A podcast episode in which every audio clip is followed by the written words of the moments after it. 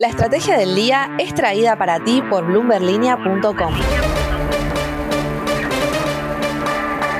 Muy buenos días, soy Francisco Aldaya, editor de BloombergLinea.com en Argentina y hoy te voy a traer las tres noticias más importantes para que arranques tu día. Además, como todos los martes, Belén Escobar nos trae el dato económico de la semana. Pero veamos antes cómo van a abrir los mercados este martes. El S&P Merval cayó 1,6% para quedar en 90.600 puntos. Fue una jornada roja para las acciones argentinas en Wall Street, con solo una suba de 0,3% para Transportadora Gas del Sur, mientras que las peores caídas de entre 3,5 y 4,1% se las llevaron Telecom, BBVA y Bioceres. El riesgo país subió 25 puntos a 1724, el Blue cayó un peso a 195, el oficial mayorista cerró en 112,58, el turista o home banking quedó en 194,29, el contado con liqui en 191,37 y el MEP en 191,66.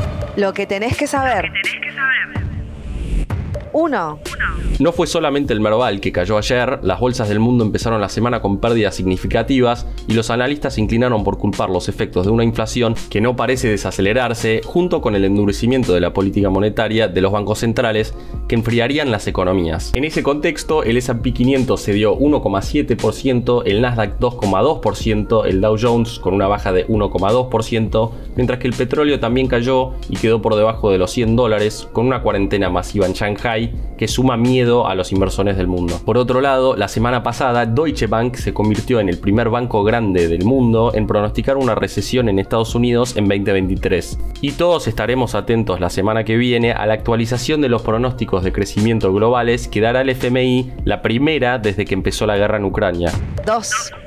FETRA, que reúne a la mayoría de los transportistas de cereales del país, hizo ayer un paro nacional que tuvo un elevado acatamiento en un reclamo para que se actualicen las tarifas de los fletes y por la falta de abastecimiento de gasoil que no sea infinia de IPF. Agroentregas, una empresa del sector, informó que ayer a la mañana ingresaron a los puertos del Gran Rosario solamente 1.170 camiones frente a un promedio diario de 6.000 aunque la medida fue solamente de un día, no deja de tener un impacto en la principal actividad exportadora del país, el campo. 3.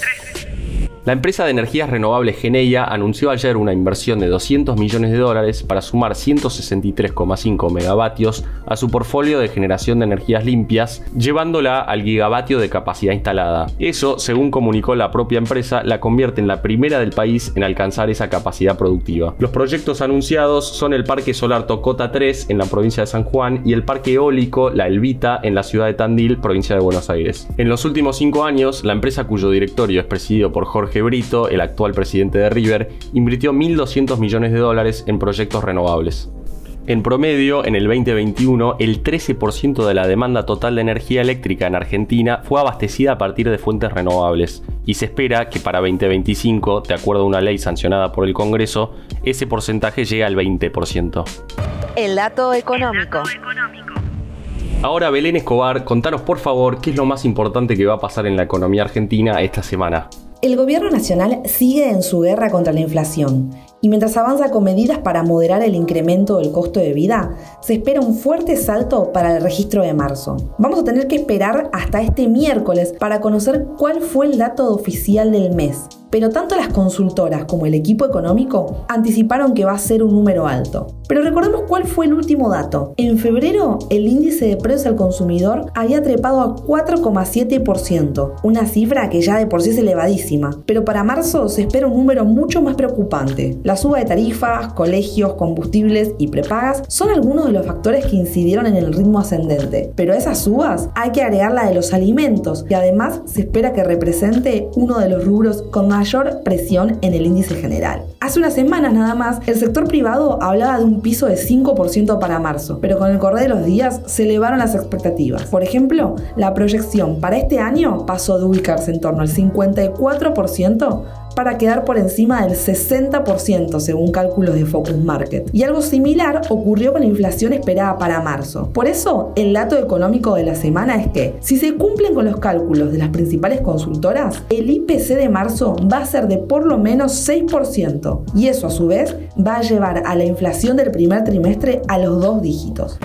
La frase del día. Antes de irnos, escuchemos lo que dijo la senadora ultracristinista Juliana Di Tulio el día después de que el Ministerio de Desarrollo Productivo anunciara una línea de créditos subsidiados para pymes que se van a distribuir a través de la fintech de Pierpaolo Barbieri, Walla. Me quedo con mi cuenta DNI del Banco Provincia. Aguante la banca pública. Aunque una ruptura parece cada vez menos probable, sí parece que nos vamos a tener que acostumbrar a cruces públicos entre las distintas facciones del Frente de Todos. El ministro de Desarrollo Productivo, Matías Culfas, siempre fue de los ministros albertistas más apuntados por el cristinismo duro y esta asociación público-privada no cayó nada bien. Esto fue un nuevo capítulo de la Estrategia del Día Argentina. Yo soy Francisco Aldaya, editor de Bloomberg Línea, y me podés seguir en Twitter en arroba franaldaya. No se olviden de suscribirse a este podcast y también a Línea de Partida, Línea de Llegada y Línea de Cambio, los tres newsletters diarios que ofrece Bloomberg Línea. Espero que tengas una gran jornada productiva. Esto fue La Estrategia del Día Argentina, escrito y narrado por Francisco Aldaya. Producido por Arturo Luna y Daniel Hernández. Que tengas un día muy productivo.